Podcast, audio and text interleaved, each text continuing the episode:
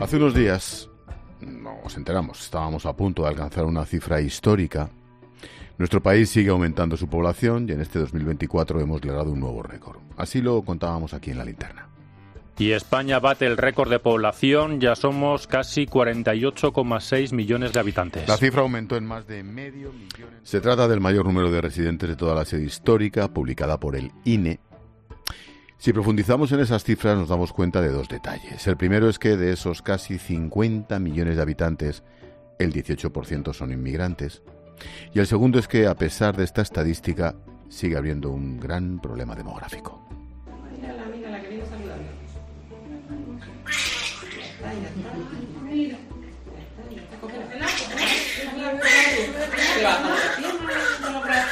Hace falta que nazcan bebés como este que acabas de escuchar. Se llama Noah, tiene unos días de vida. Y su madre Rocío. Súper buena, solamente come y duerme. Y, y nada, está fenomenal. Aquí dándole el solito, que nos han dicho que le tiene que dar un poquito la luz. Tengo 40 años y nada, hemos tenido un parto por cesárea porque no se colocaba del todo bien y a pesar de la edad y de todo eso, pues hemos salido bastante bien, la recuperación está siendo bastante buena. Es el cuarto hijo de Noah. El primero de ellos lo tuvo con 17 años, fíjate ahora 40. Ahora mismo, tal y como está la cosa, reconoce que aumentar la familia es un acto de puro amor. Yo soy la única que tiene cuatro, pero sí que tres, sí. Esto es un acto de amor total, o sea, tener hijos. Sobre todo el tema de, del tiempo, que, que el tiempo, que, que, pues las bajas maternales son las que son, son muy cortas en España. Deberían ser un poquito más, más largas para cuidar a nuestros hijos. Que bueno, que deberíamos tener un poco más de ayuda en ese sentido, ¿no? De que la incorporación al trabajo fuera más fácil. La media de hijos por mujer en España es de 1,2. Es el caso de Marco, que tiene apenas tres meses de vida, y así se le escucha cada vez que se despierta por la mañana.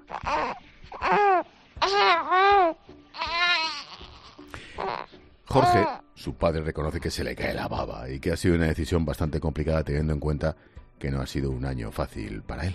A pesar de todo lo vivido, su hijo compensa e incluso piensa en la posibilidad ya de aumentar la familia. Compensa todas las cosas malas que nos han sucedido en este año que, que hemos pasado atrás. Es una alegría, está bienvenida y sí que tenemos eh, pensado añadir miembros a la familia. Aún viviendo lo que hemos vivido, que son los peores meses, seguramente nos lanzaremos a, a ampliar nuestra familia.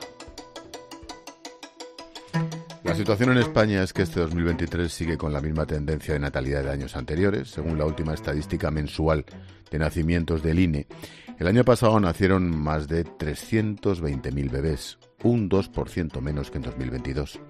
Es la cifra más baja desde que existen registros oficiales, allá por los años 40. Pero ya hay quien todavía sigue rompiendo los datos. Supongo que mis horarios cambiarán, mi ritmo de vida cambiará, frenético de trabajar de allá para acá ya no será el mismo. Tendré una personita a la que atender que requerirá muchos más cuidados que, que antes mi vida. Seguramente que un giro exagerado. Alexandra tiene 35 años, está a pocos días de dar a luz a su primera hija, Ariadna se va a llamar. Está nerviosa porque sabe que le va a cambiar la vida. Considera que hay muchos factores que influyen en tomar una decisión de este tipo. Creo que cada vez se tienen los hijos más tarde porque la estabilidad eh, económica, laboral y emocional, que para mí es la más importante, porque económica nunca es el momento. Siempre eh, empezamos a trabajar más tarde, sacamos los estudios más tarde y además creo que todo eso alarga mucho los tiempos. Para gente más joven la vida es más cómoda, hay otros objetivos. Alexandra considera que en realidad la sociedad es un poco más egoísta nada tiene que ver con las generaciones de hace años. Vivimos muy bien cuando estamos en pareja o solteros, eh, nos gusta viajar más, eh, nos gusta salir más, nos gusta irnos más de fiesta, nos gusta pues un poco la vida de, de sin complicaciones, sin preocupaciones. Entonces, pues sí, somos más egoístas porque nos gusta disfrutar más de la vida, muchos más años. Mira, Adela tiene 28 años, es autónoma, tiene una tienda de moda en Extremadura. Asegura que las condiciones laborales para la gente que empieza a trabajar hacen muy difícil poder tener familia. Los primeros trabajos empiezas a cobrar unos sueldos más bajos, por lo tanto no tienes una economía asentada en la que poder estabilizarte y decidir pues mm, formar tu propia familia y mantenerla básicamente. Es muy difícil pagar una casa, pagar luz, pagar agua y a la vez mantener una familia. España se ha convertido en el segundo país europeo con menor tasa de natalidad, con cifras de nacimientos equiparables a los años de la posguerra. Por ello, hoy vamos a hablar de natalidad y del problema demográfico. Los datos son demoledores porque revelan que el número de nacimientos tocó fondo el año pasado en, tras siete meses consecutivos, desde marzo hasta septiembre. Tan solo en dos comunidades se salvan, Extremadura y Madrid. Precisamente en Madrid trabaja Marta, es matrona en un centro de salud y controla el embarazo de sus pacientes. Las mujeres que están en mi centro de salud que atiendo en mi centro de salud van a parir al hospital Severo Ochoa y más o menos ese hospital tiene una media de tres, cuatro partos al día, unos mil partos al año más o menos, cosa que hace unos años tenían unos mil, cuatrocientos o así. Es decir, sí ha descendido bastante la natalidad. Hablamos de 400 partos menos en un año, tan solo en uno de los hospitales de Madrid. Marta nos cuenta que en todos los años que lleva trabajando como matrona ha observado una evolución sobre todo en el origen de los pacientes de su consulta. Un 60% de la población es población inmigrante, sobre todo eh, de Marruecos y de América Latina. Sí que suelen ser madres más jóvenes, cerca de los 20, 25, 30 años, madres a lo mejor eh, nacidas aquí en, en España. Sí que es verdad que cada vez se está retrasando más la edad para ser madres. Cada año que pasa, las mujeres en España son madres más tarde. El retraso en la maternidad se refleja en el número de nacimientos de madres con más de 40 años. Estas han crecido un 19% en la última década. Empiezan a partir de los 32, 35 años, cada vez más de 40 y cada vez es más habitual ver mujeres de 50 años en, en las consultas de embarazo. Uno de cada diez bebés tiene una madre de más de 40. Se calcula que si miramos 30 años atrás, la proporción de nacimientos de madres de 40 años o más se ha multiplicado por 6. Cada vez menos casos con dos hijos o más. José Manuel Trigo es presidente de la Federación Española de Familias Numerosas. Los jóvenes que quieren formar hoy en día una familia numerosa son unos valientes, realmente. Tienen que ir un poco a contracorriente y lo hacen porque quieren, pero con ello están aportando a la sociedad un bien social muy importante que es el capital humano. Sin niños no hay futuro y las familias numerosas los aportamos.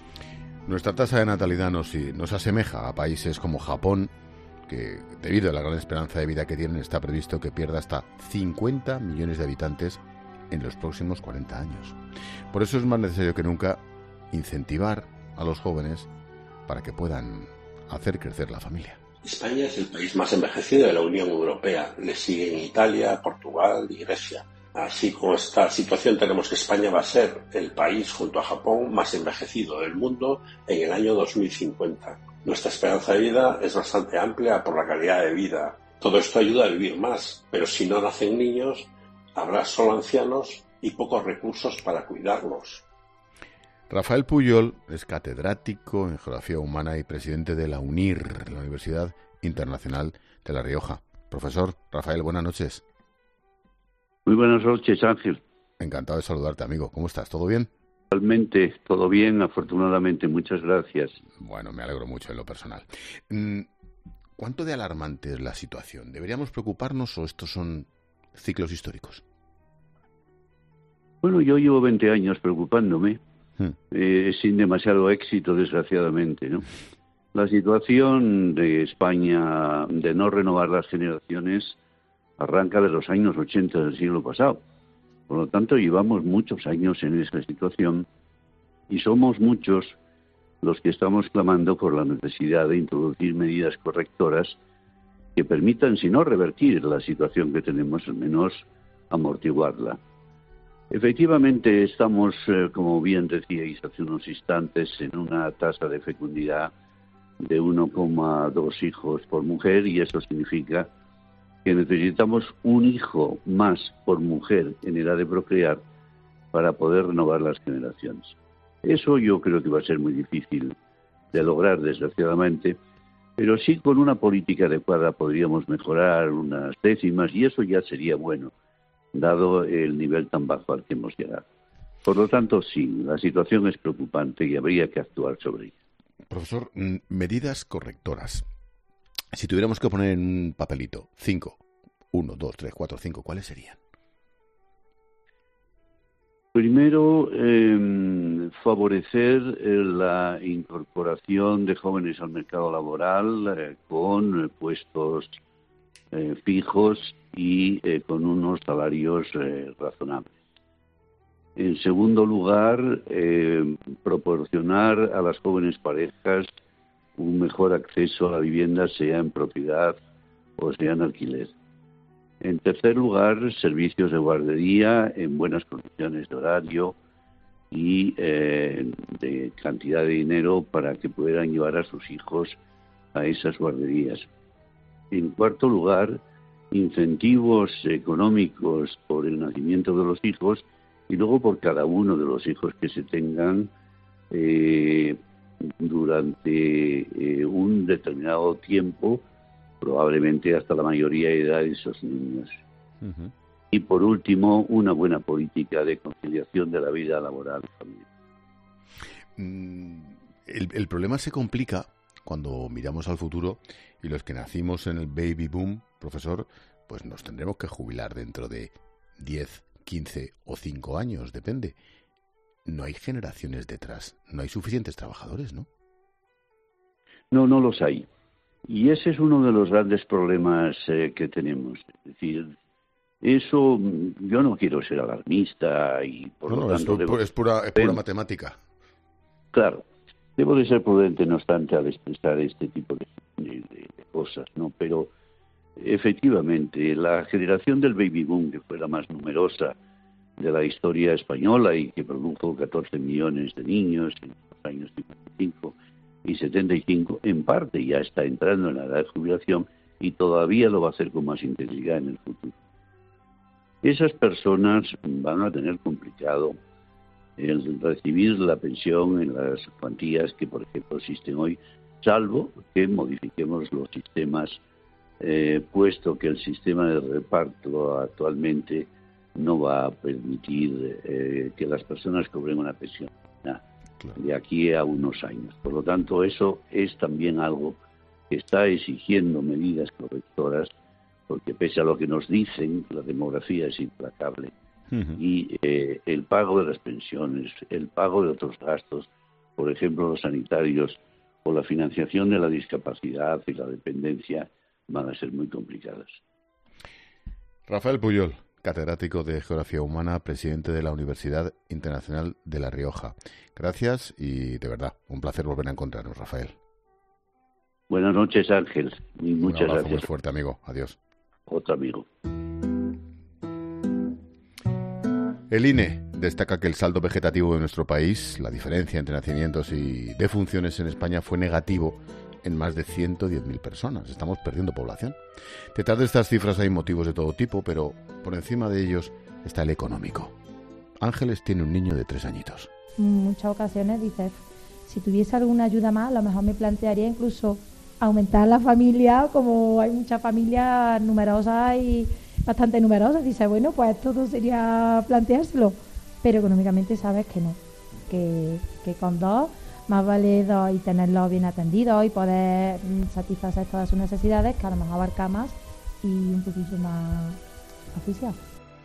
Desde la crisis de 2008 el declive es continuo, los jóvenes se ven condicionados por la economía y claro, mira lo que nos dice Estefanía. Primero por estudios, después también por, sobre todo económicamente, o sea, hasta que no tiene una estabilidad económica, hoy día no se busca el formar una familia. Si tú no tienes una estabilidad económica, no puedes eh, formar esta familia.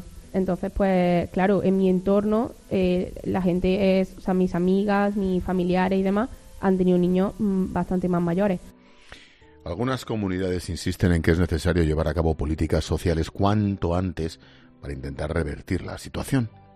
Esto es lo que decía hace unos días la consejera de Inclusión Social, Juventud, Familia e Igualdad de Andalucía, Loles López. Si conseguimos en esta sociedad implantar la conciliación de verdad y la corresponsabilidad de verdad, nos echaremos muchas más mujeres para adelante para tener hijos. Pero mientras la mayoría de la carga de todo lo que implica a los niños siga sosteniéndola a la mujer, la mujer también queremos decir, queremos desarrollarnos profesionalmente. Y por eso llega un momento en el que decimos, tengo un niño o tengo dos y no tengo más niños.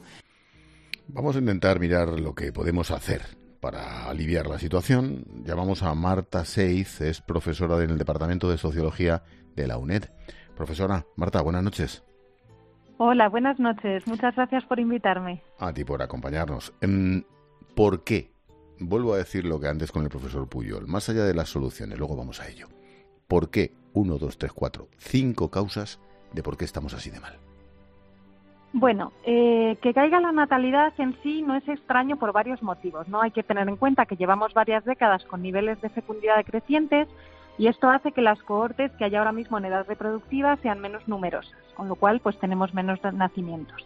Dicho esto, pues es verdad que hay una serie de factores que siguen dificultando la, fecundidad, que se tengan los hijos que se desean cuando se desean.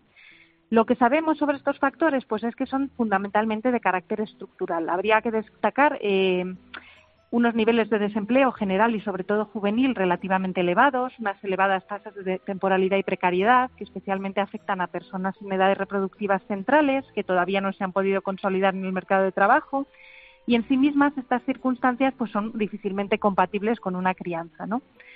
En segundo lugar, habría que destacar las crecientes dificultades para mantener un nivel de vida que pueda cubrir eh, bien los gastos que implica tener una familia con niños, que tienen que ver pues, con los salarios relativamente bajos en relación a los precios, muy especialmente al de la vivienda, que cada vez es mayor en términos relativos, y además hay que hacer mucho hincapié en las dificultades de conciliación del trabajo con el, con el cuidado, que en el caso de España son muy notables y que no favorecen una conciliación corresponsable que es absolutamente necesaria para que los costes de la crianza no recaigan desproporcionadamente sobre las mujeres, además en edades que son claves, ¿no? que coinciden con las de consolidación laboral. Estas serían básicamente las circunstancias que se han identificado como más, más determinantes a día de hoy. Mm, el papel de la inmigración. ¿Están resolviendo en algo el problema? Hemos dicho antes que hemos aumentado en población este año. Bueno, yo lo primero desearía resaltar que no necesariamente se debe ver una fecundidad baja como un problema. De hecho, las personas que nos dedicamos a, estudiar fenómenos demográficos en general somos contrarias a esta visión porque lo que estamos presenciando en buena medida es consecuencia de mejoras en el último siglo en condiciones de vida, como una disminución radical de la mortalidad infantil, mayor esperanza de vida, eh, digamos que la descendencia no cumple la misma función de reemplazo de hace 100 años eh, y claro, porque las condiciones de vida y salud han mejorado y esto también hay que tenerlo en cuenta. Dicho esto, si la pregunta es si la inmigración puede aumentar las bajas tasas de fecundidad, pues evidentemente dependerá del perfil social y demográfico de las personas que migran a España y de sus condiciones de vida aquí. Posiblemente en caso de movimientos migratorios significativos y diversos, ¿no? como los que tuvieran lugar en la década de los 2000, sí pudiera verse un efecto temporal, porque es cierto que algunos grupos de inmigrantes sí tienden a tener una fecundidad relativamente más alta en los primeros periodos de residencia, pero hay que decir que con el tiempo se, se observa que sus pautas reproductivas tienden a ir asimilándose a las de la población autóctona. Claro.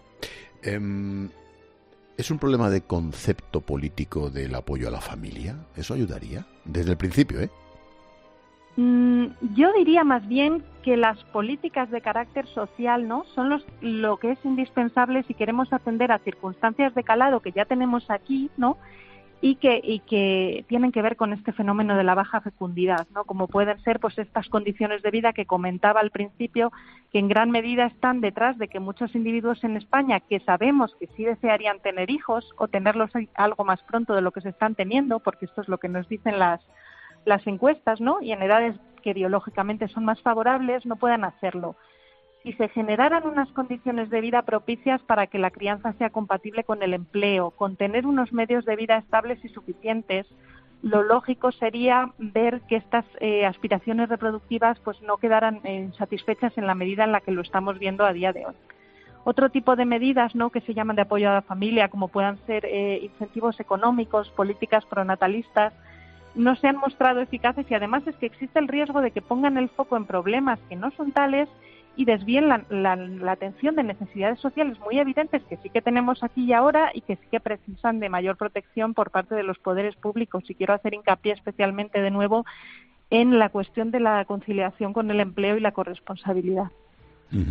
Y por último, profesora, visto los problemas culturales, vista la matemática, la estadística de los últimos casi un siglo, de los últimos ochenta y tantos años, ¿eres optimista? ¿Esto se puede dar la vuelta? Pues yo mm, voy a decir que soy optimista por un motivo, porque veo voluntad pública de comprender y atender fenómenos y necesidades sociales y además se pregunta cada vez más a personas expertas que podemos orientar con los datos que conocemos. En cuanto a revertir la situación de baja fecundidad, eh, que ya digo, para los demógrafos no es un problema en el sentido en el que se tiende a presentar eh, a nivel político de medios de comunicación, sino más bien en tanto en cuanto hay unas aspiraciones individuales, familiares que están quedando insatisfechas. Bueno, unos niveles de fecundidad bajos en España y en todo el entorno europeo, hay que decir que parece que están aquí para quedarse y no nos tenemos que llevar las manos a la cabeza, sino tratar de abordar las necesidades sociales que puedan venir aparejadas y de facilitar los proyectos reproductivos y familiares de las personas que sí los tengan, ¿no? Porque unas bajas tasas de fecundidad o natalidad en sí mismas no van a suponer ningún reto social catastrófico e insalvable, ¿no? Frente a lo que se suele afirmar o, temer, pero que haya muchos proyectos vitales e insatisfechos porque las condiciones de vida resultan difíciles para las familias o porque la sociedad resulta hostil para la crianza o para la atención de las necesidades de cuidado de las personas, personalmente creo que eso sí debería preocupar y, ocuparnos más. Marta Seiz, profesora en el Departamento de Sociología de la UNED. Gracias por la clase particular. Muchas gracias a ustedes. Adiós, buenas, noches. La natalidad en España, el problema demográfico, estamos hablando de que tenemos el peor registro de nacimientos desde que existen los datos. Son muchos los jóvenes que no se atreven, no se plantean siquiera tener hijos. Algo habrá que hacer, porque estamos ante un problema que de seguida sí podría acabar literalmente con nuestro estado del bienestar.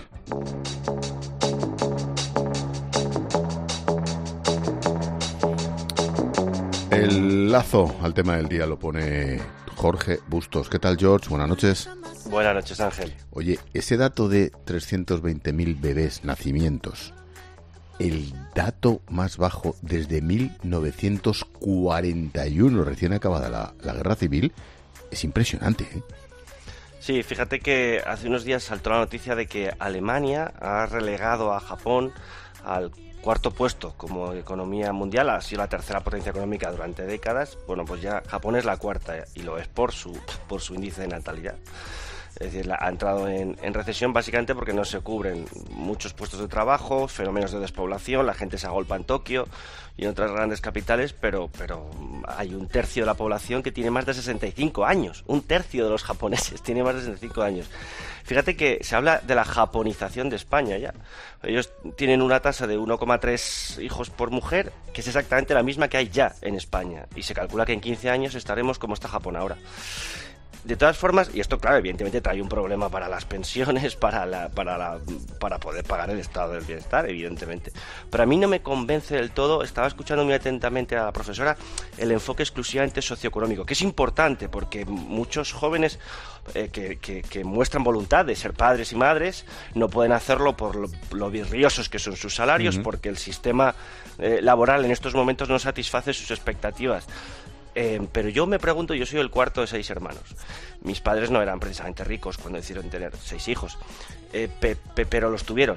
Eh, quiero decir que hay una parte de moral, si quieres, o de valores cultural Que, está en la que está en la raíz de la decisión de, de, formar una familia y ya no digamos de formar una familia numerosa. Es decir claro que hay políticas públicas que se pueden hacer no en vano Madrid y Extremadura han sido las únicas comunidades autónomas que han tenido más hijos que la media, porque hay, en concreto en Madrid Ayuso ha puesto en marcha muchas políticas de natalidad, ayudas para que para incentivar la, natalidad. Pero también aparte de las ayudas socioeconómicas tiene que haber un cambio de valores. Tiene que presentarse la, familia, la, crianza de hijos como algo deseable. si estamos todo el día leyendo reportajes y entrevistando a, señores y a señoras amargadas con su decisión de ser padres y madres, pues eso tiene a, lo mejor un efecto desincentivador. Pues en cualquier caso, el dato, el dato es para, para hacérselo mirar, sin duda. Jorge, gracias amigo, te espero en un rato. Hasta luego, Ángel. Hasta ahora.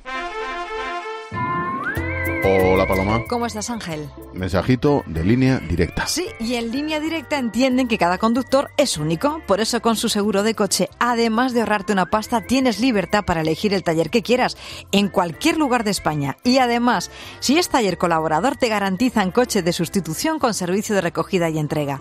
Cámbiate y te bajan el precio de tu seguro de coche sí o sí. Vete directo a lineadirecta.com o llama al 917-700-700. El valor de ser directo. Estás escuchando la linterna de Cope. Y recuerda que si entras en cope.es, también puedes llevar en tu móvil las mejores historias y el mejor análisis con Ángel Expósito.